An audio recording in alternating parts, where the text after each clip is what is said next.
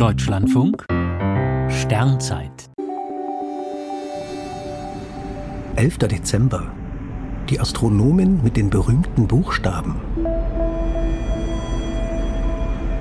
Wer Astronomie studiert, bekommt es mit der Buchstabenkombination OBA-FGKM zu tun.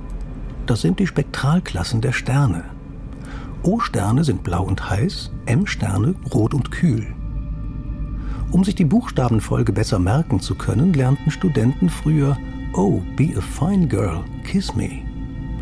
Daraus wurde inzwischen Offenbar brauchen Astronomen furchtbar gerne komische Merksätze.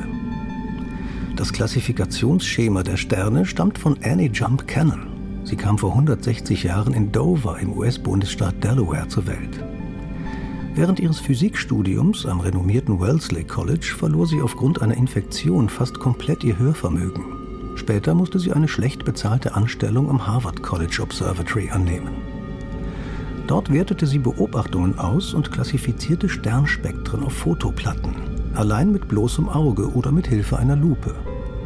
Sie hatte diese Kunst derart perfektioniert, dass sie in einer Minute bis zu drei Sternspektren korrekt zuordnen konnte.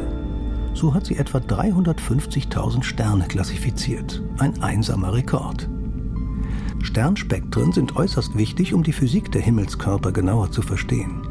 Zwar wurde Annie Jump Cannon vielfach ausgezeichnet, etwa als Ehrendoktorin der Universität Oxford, doch im traditionell frauenfeindlichen Harvard gewährte man ihr erst kurz vor der Pensionierung endlich eine vollbezahlte Stelle. Die große Astronomin ist 1941 gestorben. Ihr OBA FGKM gibt es bis heute.